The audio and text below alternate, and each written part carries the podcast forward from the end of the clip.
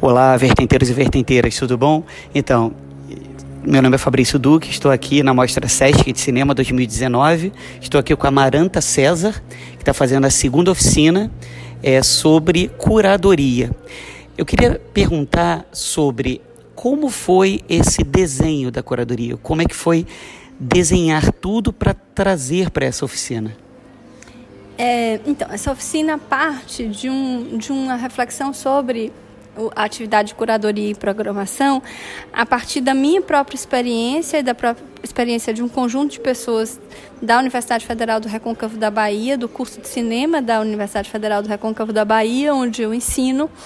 E, e ali a gente construiu, criou um festival de cinema chamado Cachoeira Doc, que existe desde 2010 e justamente por a gente estar tá ali, digamos, na periferia da periferia, né? ou seja, fora dos circuitos hegemônicos do cinema, a gente terminou muito que naturalmente construindo uma visão curatorial que era contra-hegemônica por excelência e que se viu voltada a discutir, a debater e a pensar os filmes a partir de uma perspectiva contracolonial, né, que interroga as desigualdades estruturais da sociedade brasileira relativas às diferenças de raça, de classe, de gênero, de orientação sexual.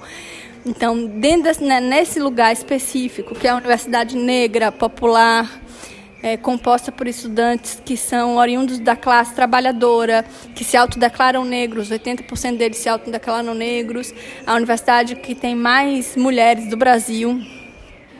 Então, nesse espaço foi natural uma interrogação do cinema hegemônico e de como a curadoria e a programação pode ser uma atividade, uma função de contestação dessas desigualdades a partir de um olhar particular para os filmes. Então, nesse sentido, né, essa, essa oficina é organizada como uma partilha dessa experiência, mas também como uma transmissão daquilo que a gente construiu como pensamento a partir dessa experiência muito particular, vinculada a um território, a uma, uma estrutura universitária, a um tecido histórico muito singular, que é Cachoeira, a Bahia, é, né, no Nordeste do Brasil. E como é que você, qual é a importância da oficina, principalmente aqui em Paraty, que é um centro histórico, numa mostra histórica de mapear todos os, os cinco estados do Brasil e tentar trazer toda essa diversidade? É, eu acho que é, é, é, muito interessante fazer essa oficina num espaço de mostra que já tem também né, esses, essas inquietações que justamente está ao, ao, regionalizar desse jeito, né, se impor essa condição de trazer uma diversidade de olhares regionais né, dentro de um panorama brasileiro. Então, é muito importante no sentido da gente pensar justamente o que é que significa compor essa coleção de filmes, é, abrigando o máximo de diversidade possível, não só de diversidade temática, nem de diversidade regional, né, de lugar de produção, mas também de diversidade de formas, de linguagem, como cada contexto histórico que a gente está, né, no qual os filmes estão inseridos, entrelaçados, como esses contextos históricos, eles fundam formas, né, eles criam formas é, que não são as hegemônicas e que instigam uma mirada crítica mais aberta e, e, questionadora também. Então é muito importante que a gente pense sobre isso, porque de alguma maneira o conjunto de filmes já nos instiga também a fazer isso. E obviamente estar tá numa cidade histórica, isso também é importante, porque fica mais claro o chamado né, da história, as pedras ali nos dizem o tempo todo que a gente está pisando é, depois de muitas pisadas. É, em uma dos slides, é, é a última pergunta para não, não atrapalhar, eu sei que você está com tempo, está é, é, tá sem tempo, mas em um dos slides você diz que curadoria é intervenção. Como é que você vê a curadoria nos dias atuais? O que, que é, é alguém precisa fazer para continuar mantendo uma curadoria de cinema? É, eu, quando eu digo que curadoria é intervenção, é no sentido que a curadoria, ela ela atua na história, né? Então a curadoria não só mapeia o que existe, dá a ver aquilo que existe, que se impõe como o melhor de uma produção, mas ela cria um critério para decidir o que dar a ver.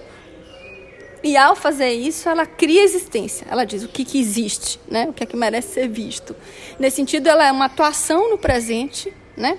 que afeta tanto o passado quanto o futuro uma atuação no presente que afeta o futuro, porque quando um realizador tem um filme que está exibido dentro da amostra, ele está legitimado e de alguma maneira ele né, ele, tá, ele, ele encontra ali um incentivo e uma legitimação que permite que ele continue fazendo cinema. Né? Então, uma curadoria projeta futuros. Então, ela intervém no, no presente para projetar futuro. Ao mesmo tempo, ela lega um arquivo para o passado. Né? Ela diz o que, é que, o que é que vai permanecer na história. Então, uma curadoria diz: esses filmes existiram nesse tempo e eles ficam para a história. Quando a gente vai pesquisar um filme histórico, a gente vai nos catálogos dos festivais, a gente vai nas programações dos cinemas, né? Então, a curadoria, de alguma maneira, é uma forma de dizer o que se inscreve historicamente, né? O que fica, o que, é, o que, que se lega para para né, como, como regi registro do que passou. Então, ela é uma intervenção nesse sentido. E isso é muito importante que a gente pense, porque é um trabalho que deixa pistas e rastros históricos e, ao mesmo tempo, projeta um futuro. Então, é algo de extrema responsabilidade.